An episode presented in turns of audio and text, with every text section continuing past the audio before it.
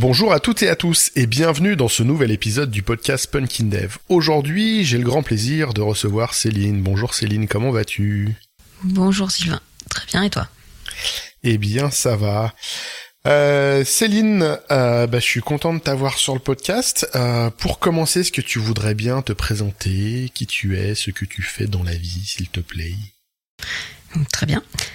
Du coup, bah, je m'appelle Céline Louvet, je travaille actuellement chez Shine, à ne pas confondre avec Shein, euh, la, marque de fast fashion, comme on dit actuellement, qui commence à être très connue et pas pour des bonnes raisons.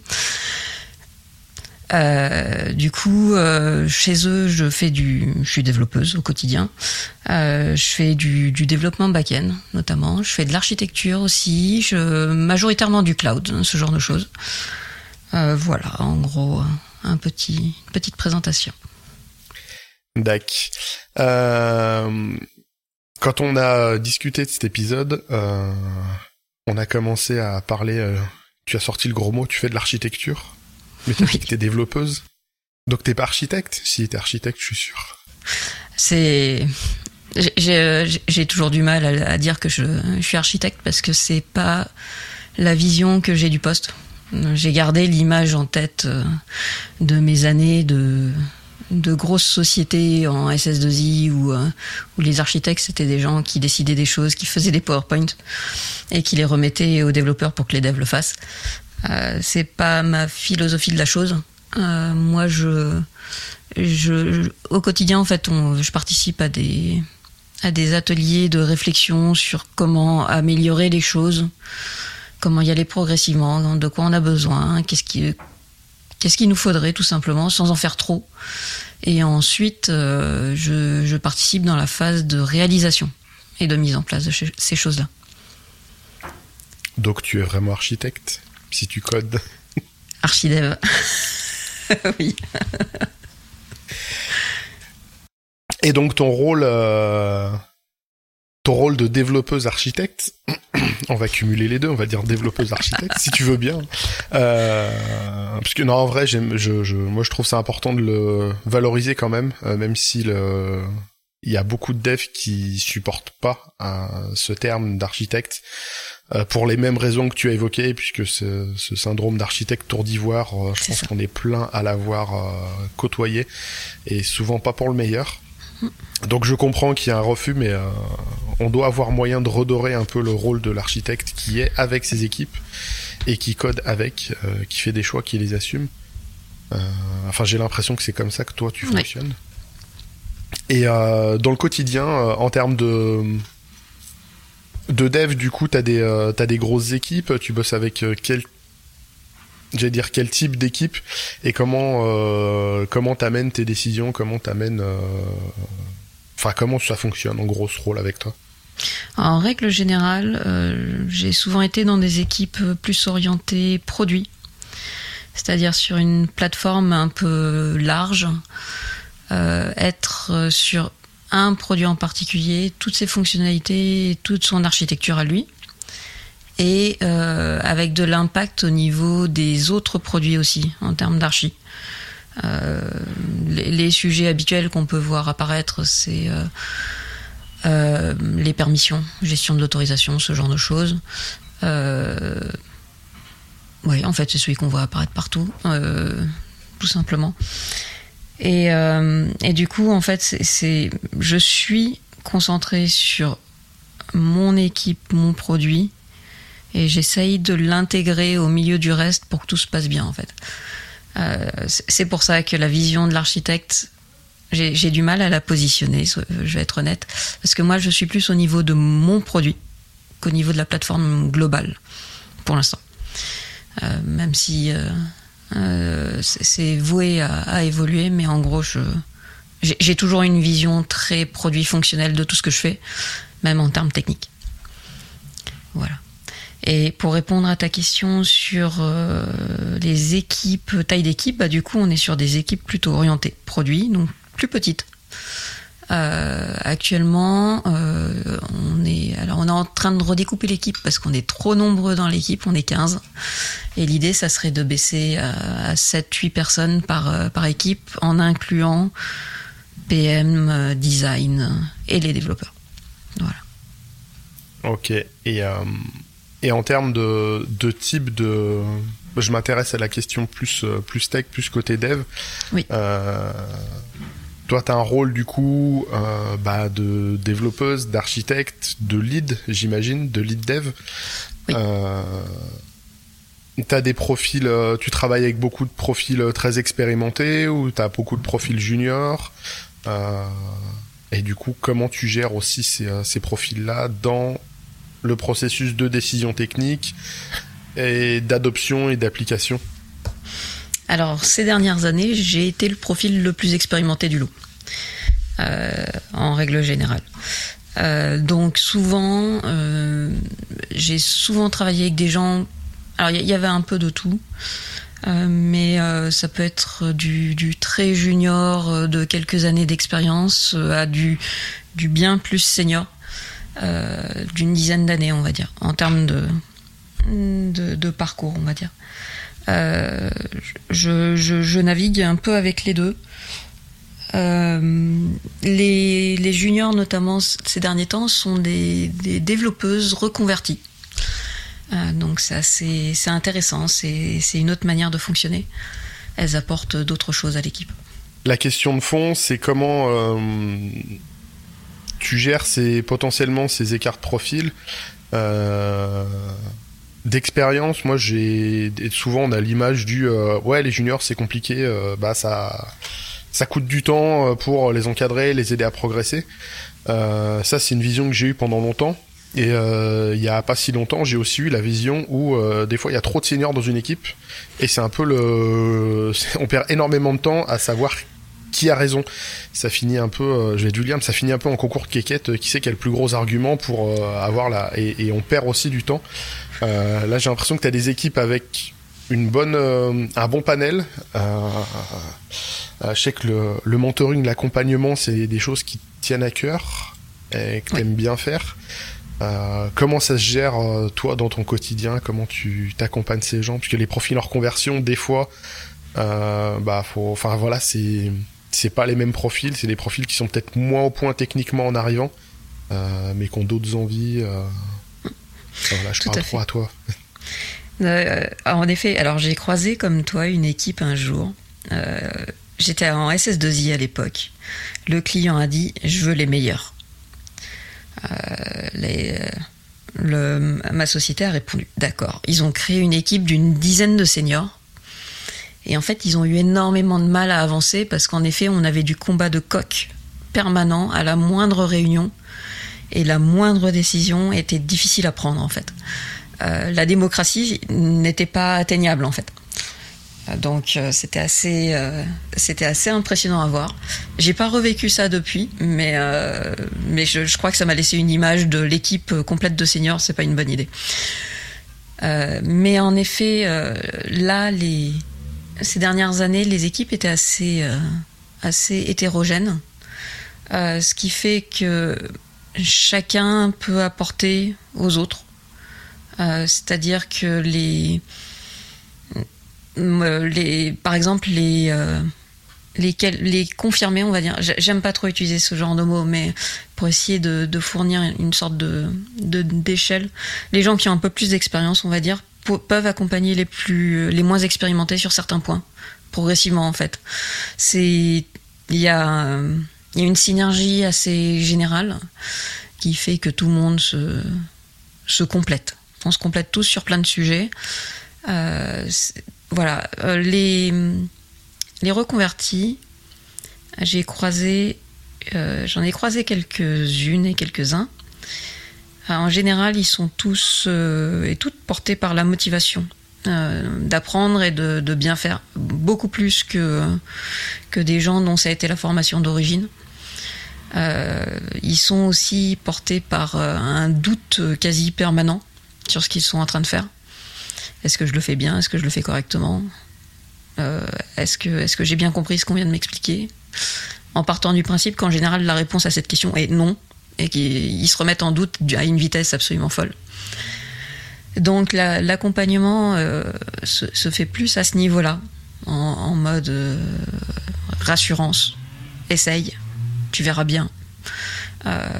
et des fois de dire bah t'as essayé et en effet bah, c'était pas la bonne manière de faire.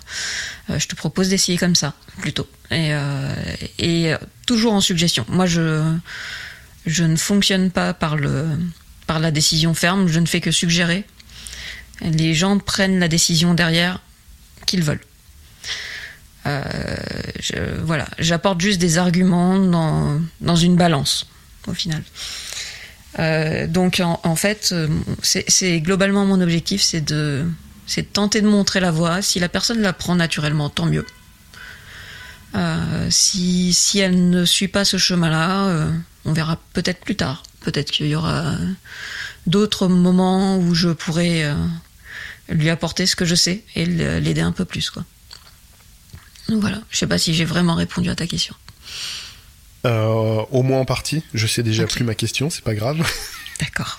Euh, non, c'est une posture que moi j'apprécie, euh, qui est pas toujours simple à mettre en place, euh, qui est plus simple effectivement avec des profils qui doutent plus. Alors même si c'est pas facile pour ces personnes-là, parce que trop douter tout le temps à un moment, euh, on peut avoir un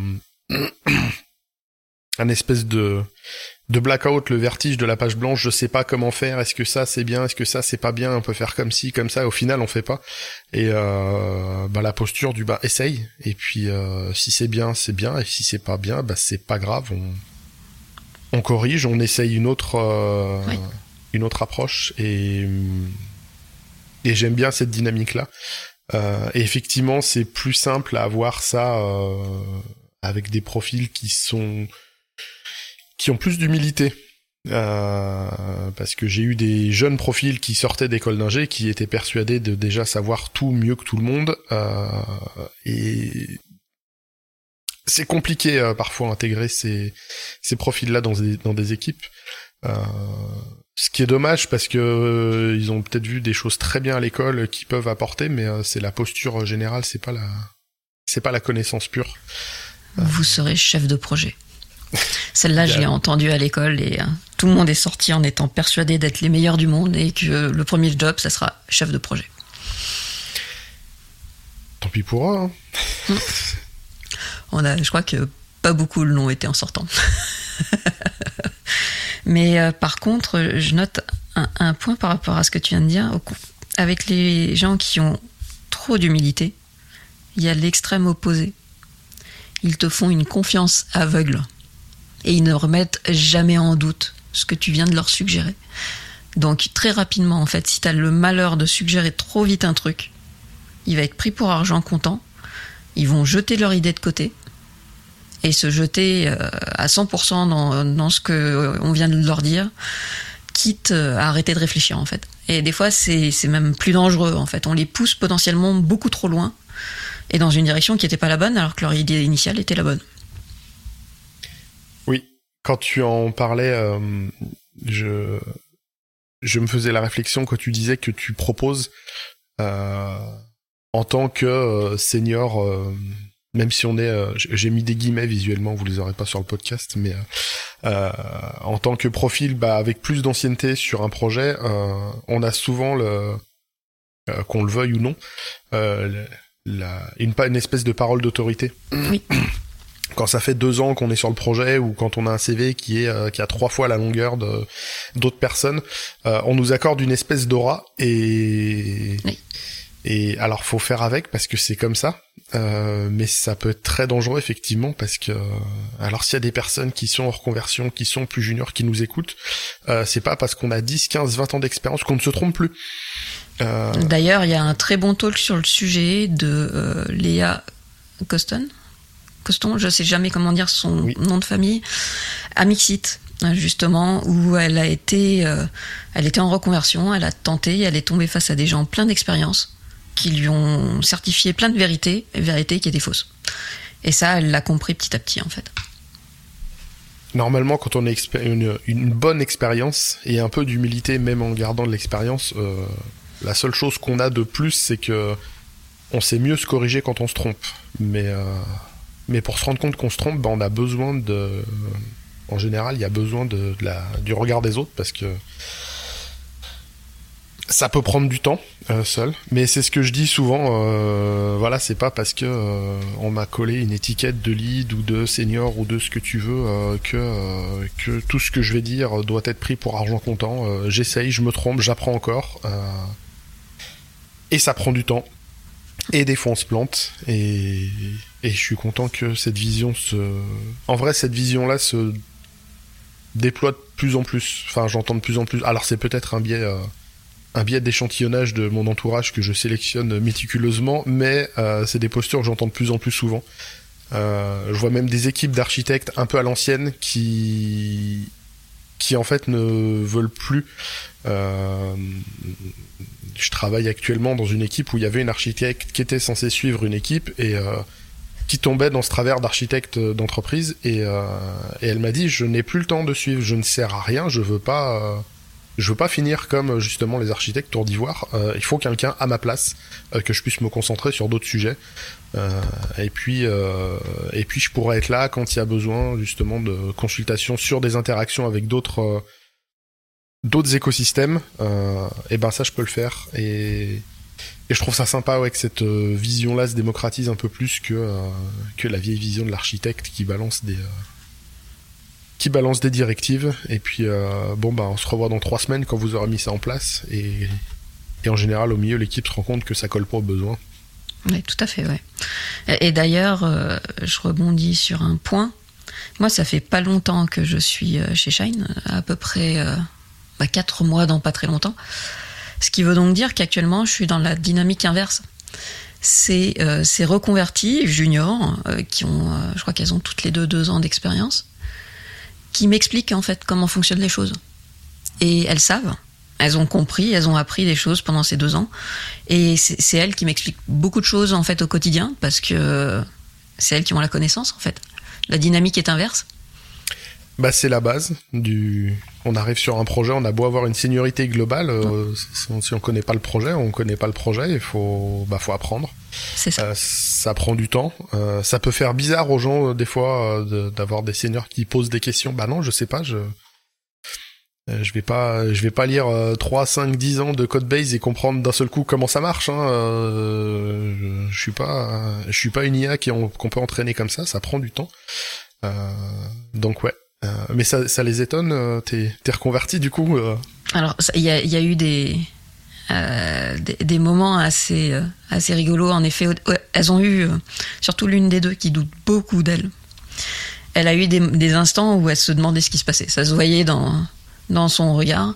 Et elle était surprise de m'expliquer des choses, en fait. Mais non, non c'est normal, c'est parce qu'elle connaît des choses, en fait, tout simplement. Et, et pareil, j'ai eu des, des moments où j'ai, je pense, fait peur à quelqu'un. Enfin, fait peur. Cette expression est un peu forte. Mais j'ai.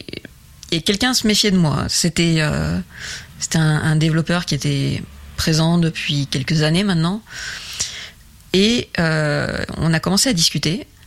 Et je, pense qu'il y a eu toute une phase où il s'est demandé euh, à quelle sauce j'allais le manger, tout simplement. Alors qu'en fait, bah, il connaît le sujet en fait. Moi pas. J'étais dans ma deuxième semaine, je crois. Euh, c'était, j'avais rien à lui dire en fait, j'avais rien à lui reprocher. Au contraire, j'avais juste des choses à apprendre.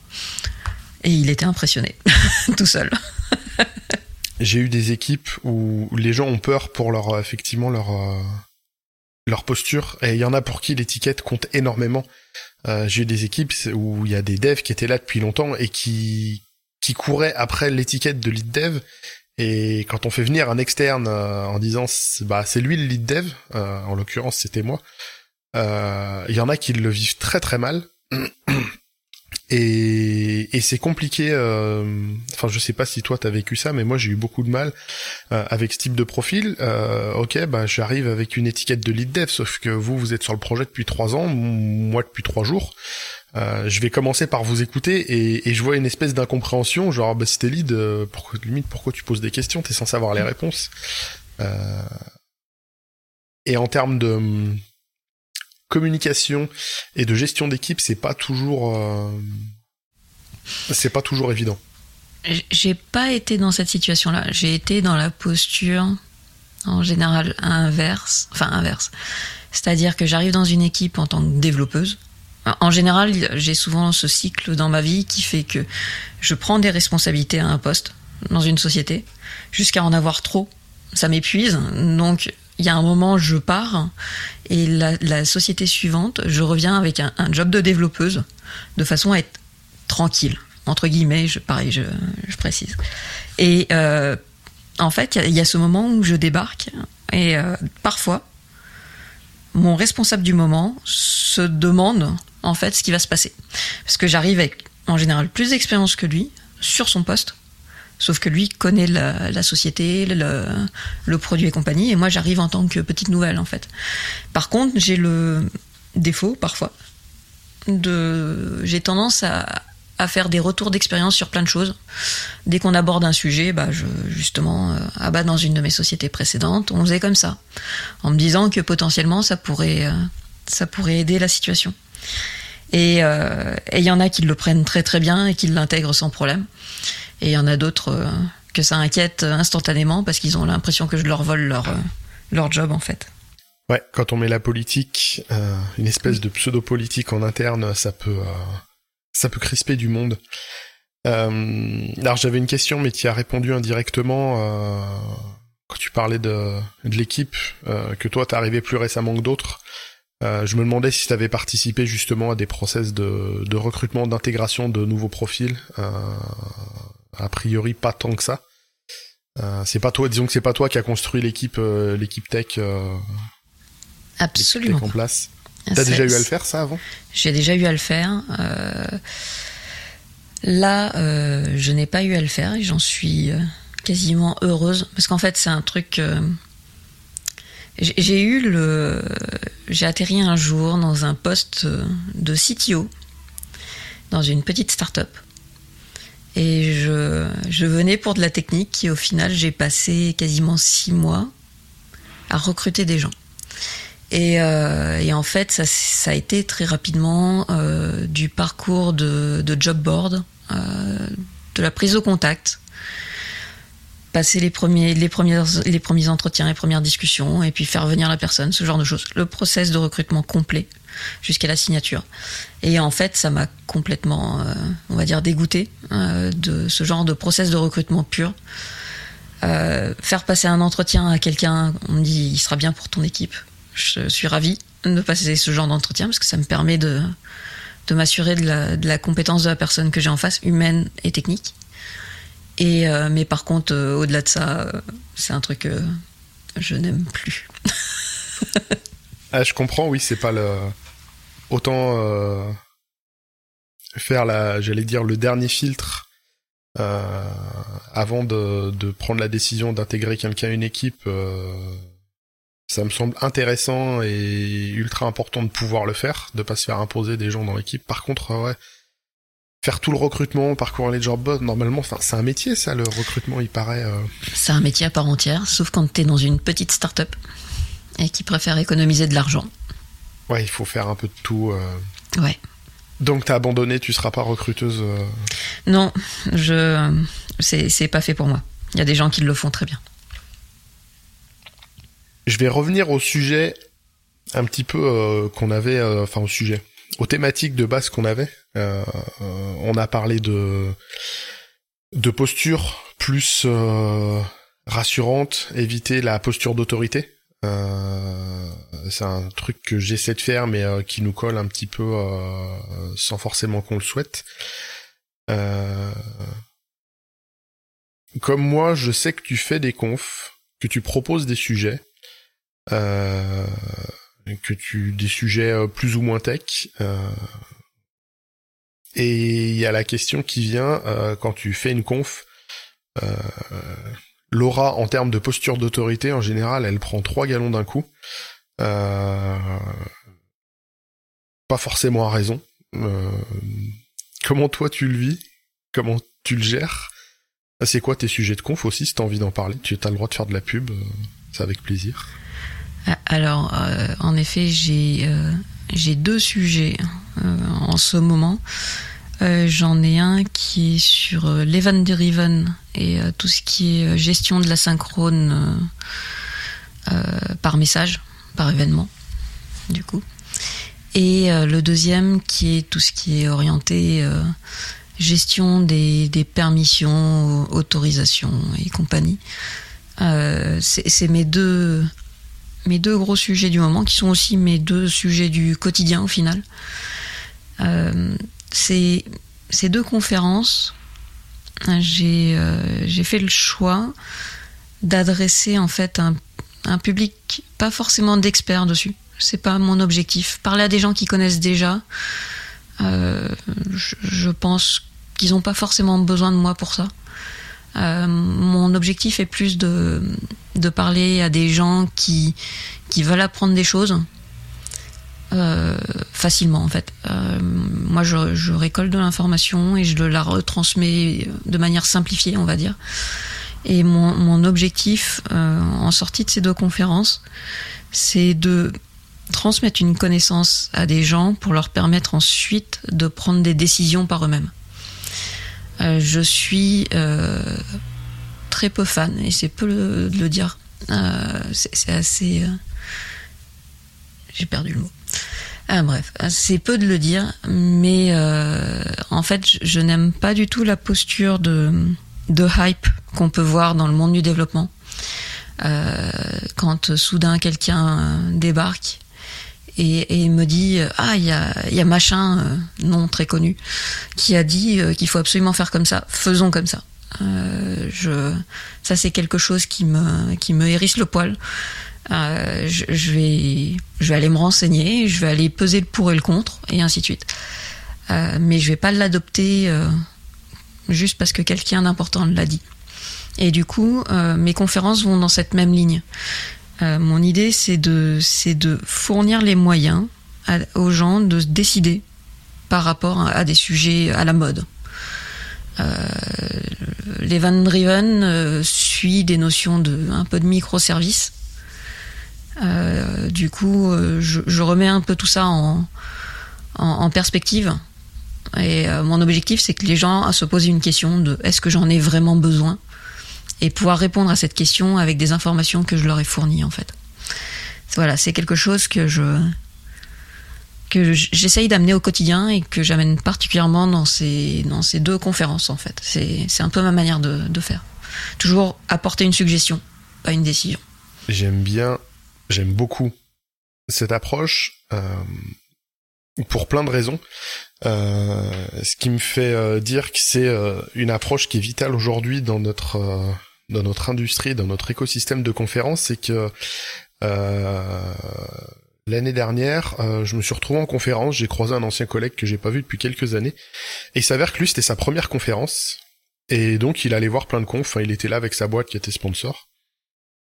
Et je l'ai croisé au deuxième jour de la conf, et et je vais être très vulgaire, mais il se faisait chier. Il me disait, mais c'est pourri toutes ces confs. Il y a des gars qui arrivent avec des solutions. Ils te vendent, ils te vendent de la poudre aux yeux. Genre, vas-y, fais mon truc, ça va te, euh, ça va tout résoudre. Retour de l'être aimé en 48 heures, euh, richesse assurée. Enfin, c'est, c'est. Il me dit, mais, mais dans la vraie vie, enfin. Et, et il m'a dit, moi, j'aimerais mieux des retours d'expérience. Euh, bah, j'ai fait ça comme ça, surtout le fait pas, ça a merdé. Euh, lui, il aurait vraiment préféré ça, et, et, et, effectivement, on a cette euh, culture un peu de la hype euh, dans ce milieu-là, en disant euh, ah moi j'ai testé ça, c'était trop bien, j'ai fait comme ça, ça a marché, refaites-le. Euh, on appelle ça le cargo culte un petit peu. Il y, a de ça, il y a pas que ça, mais ça en fait partie. mais les confs un peu plus mesurés dans la présentation sont plus rares et, et malheureusement pas toujours bien accueilli non plus. Je sais pas toi, on en a fait une avec euh, avec l'ami Romain euh, sur le railway programming. Donc c'est un, on va dire que c'est un pattern euh, qui est issu de la programmation fonctionnelle et qui est qui va permettre d'encapsuler en gros tout est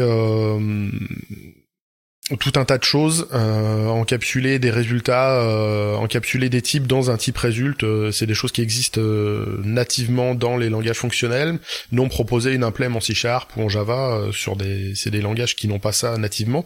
Et on expliquait donc le pattern sous-jacent, comment ça fonctionnait, mais en expliquant, voilà comment ça marche, voilà les écueils qu'on s'est pris quand on l'a mis en place, parce que c'est pas simple.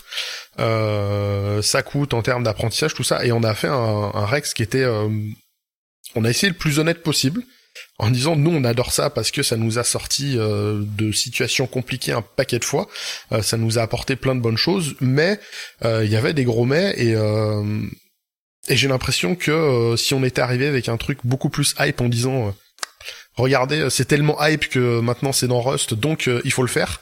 Euh, ça aurait été mieux perçu. Là, on avait plein de gens qui nous disaient oui, mais quand même, une courbe d'apprentissage et quand même machin. Bah oui, en fait, oui. c'est oui, vous avez bien écouté. Oui, c'est compliqué. Oui, c'est pas simple. Non, ça va pas vous résoudre tous vos problèmes au quotidien, mais ça peut permettre de résoudre toute une catégorie de problématiques qu'on a.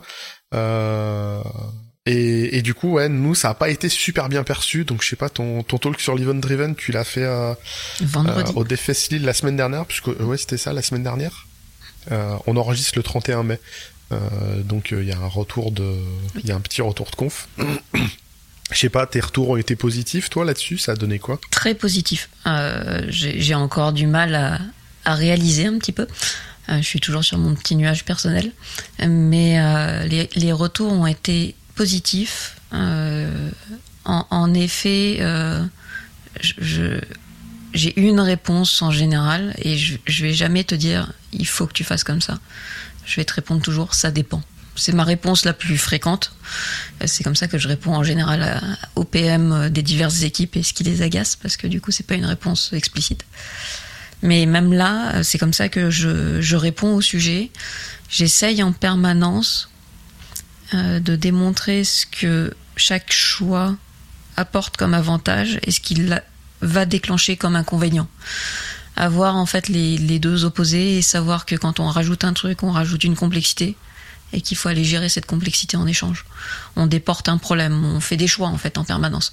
Et c'est ce que j'ai amené dans le sujet euh, et ça a été assez bien perçu. Euh, Peut-être parce que je donne clé en main des moyens de décider. Je sais pas trop. Il faudra que je fasse l'effort de regarder cette conf ou de la suivre euh, quand tu la, tu la redonneras. Tu les donnes quand euh, ces deux confs-là, celle sur l'event driven et celle sur... Euh, j'ai perdu ton autre sujet, pardon. Le mystère des permissions. Le mystère des permissions. T'as des... T'as des confs que tu, peux nous annoncer où tu vas les donner ou pas encore là? Ouais. Je peux faire ça. Euh, du coup, l'Event Driven sera donné au camping des speakers, euh, 15 et 16 juin. Ouais, à peu près dans 15 jours. À peu près dans 15 jours. Euh, les, euh, les permissions sera données à Cloud Est le 20 juin à Lyon et euh, le, au Camp à Rennes 28-30 juin. Ok, ah t'as un mois de juin chargé. Euh. J'ai un mois de juin assez plein, oui. Ok, mais j'ai pas. Je vais voyager. On se croisera au camping des speakers. Euh, hors sujet, euh, instant auto-promo. alors je crois que c'est sold out la conf là. Maintenant c'est trop tard pour prendre des places. Mais avec avec l'ami Willy Malvo, on va on va venir faire un petit atelier de prise de parole puisqu'il y a plein de gens qui qui ont du mal euh, avec la prise de parole, que ce soit en public ou en des fois en face to face, en entretien. Donc on a plein de petites clés à donner. Donc on va faire une, petite euh, un petit atelier là-dessus. Euh, pareil, pas en disant faites comme ci, faites comme ça, utilisez tel tourneur de phrase, mais plutôt on a plein d'axes pour travailler. en plus, on va essayer. Là, on essaye. c'est un peu. il va y avoir beaucoup d'impro. C'est au brouillon. dans dans moins d'une heure d'ailleurs, on doit travailler sur le sujet avec, euh, avec l'ami Willy. Euh, on a balayé plein de sujets en... J'allais dire sans descendre dans trop trop de détails. Je pense que ça reste digeste. Merci Céline pour euh, cet échange, pour ta posture euh, que j'apprécie beaucoup, pour ta dispo pour le podcast. Euh, T'as donné les confs euh, à venir dans lesquels on peut te voir. Est-ce qu'il y a d'autres euh, médias par lesquels on peut te trouver, te suivre? Est-ce que tu es visible sur les réseaux sociaux? Est-ce que tu veux être trouvable sur les réseaux sociaux? Alors merci de m'avoir écouté en échange. Parce que c'est important. Je parle, si on m'écoute pas, ça serait dommage. Donc merci de m'avoir écouté. Euh, je suis trouvable sur les réseaux euh, assez facilement. Céline Louvet, en général, on me trouve euh, sur, sur Twitter, sur LinkedIn, Mastodon. On peut me trouver à divers endroits. Ou peut-être même Instagram d'ailleurs. Encore une fois, bah merci d'être passé. Il me reste à vous souhaiter une excellente fin de semaine. À la prochaine pour un nouvel épisode et d'ici là, geekez bien et codez bien.